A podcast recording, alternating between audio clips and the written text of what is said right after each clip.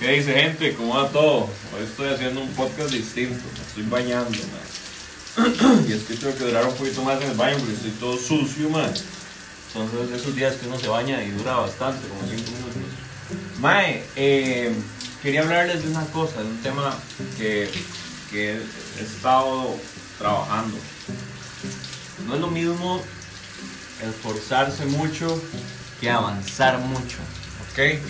Ma, a veces nos esforzamos un montón y trabajamos un montón y no avanzamos o no ganamos más o nada más no nos genera como esa satisfacción de resultados, resultados finales, ya, matar el proyecto, eso es lo más rico de tener un proyecto, matarlo, madre, obviamente, y se lo enseñaban a uno en la universidad, madre. un proyecto es, madre, siempre, yo no sé por qué tenían esta hora. Un proyecto es como un elefante y un elefante se mata a pedacitos y uno, más, ¿por qué va a matar un elefante? No, pero bueno, eh, o sea, tiene su lógica ahí dentro de la crueldad.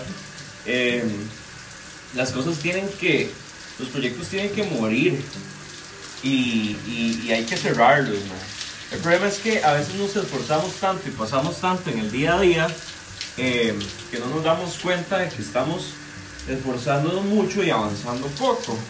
Y, a veces le, pasa mucho a la gente que procrastina porque eh, yo he visto que hay gente que se queja y se queja y se queja y dice que hace y dice que hace.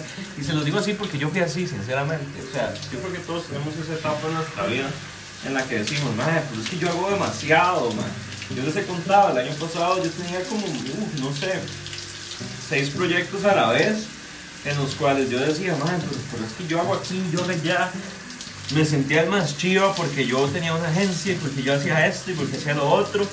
Y además tenía mi brete de planilla y tenía, o sea, de verdad tenía un montón de bretes. Que digamos que eran siete.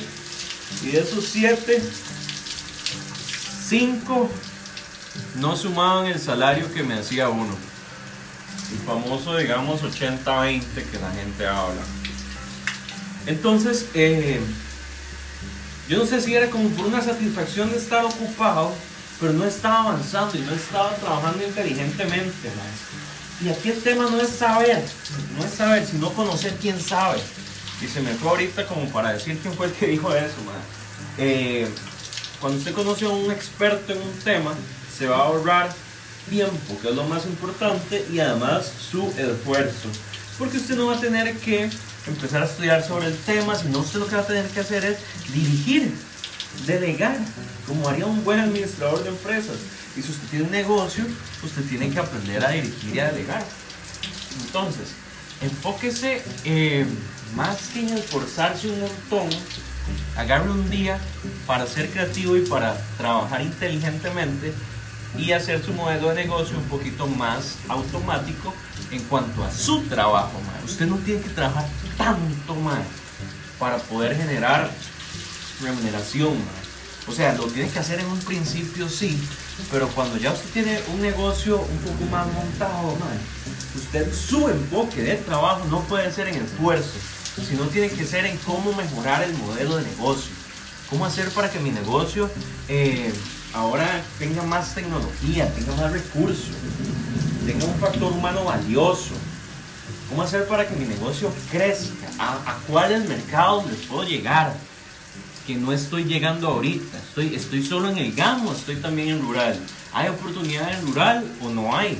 Porque tampoco es ir a meterse porque mm, fulanito va y ya tiene mi, ne- mi- mi mismo negocio, pero lo tiene en Punta Arenas, en Limón, en Guanacaste.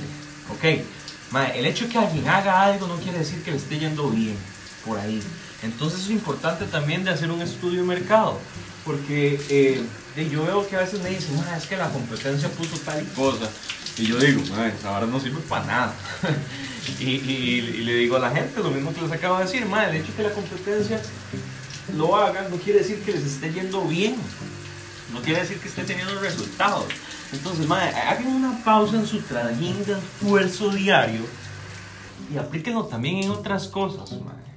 Eh, y digan, madre, estoy trabajando inteligentemente, estoy de verdad avanzando, madre, o me estoy nada más esforzando como un caballo, literal, y no estoy logrando resultados.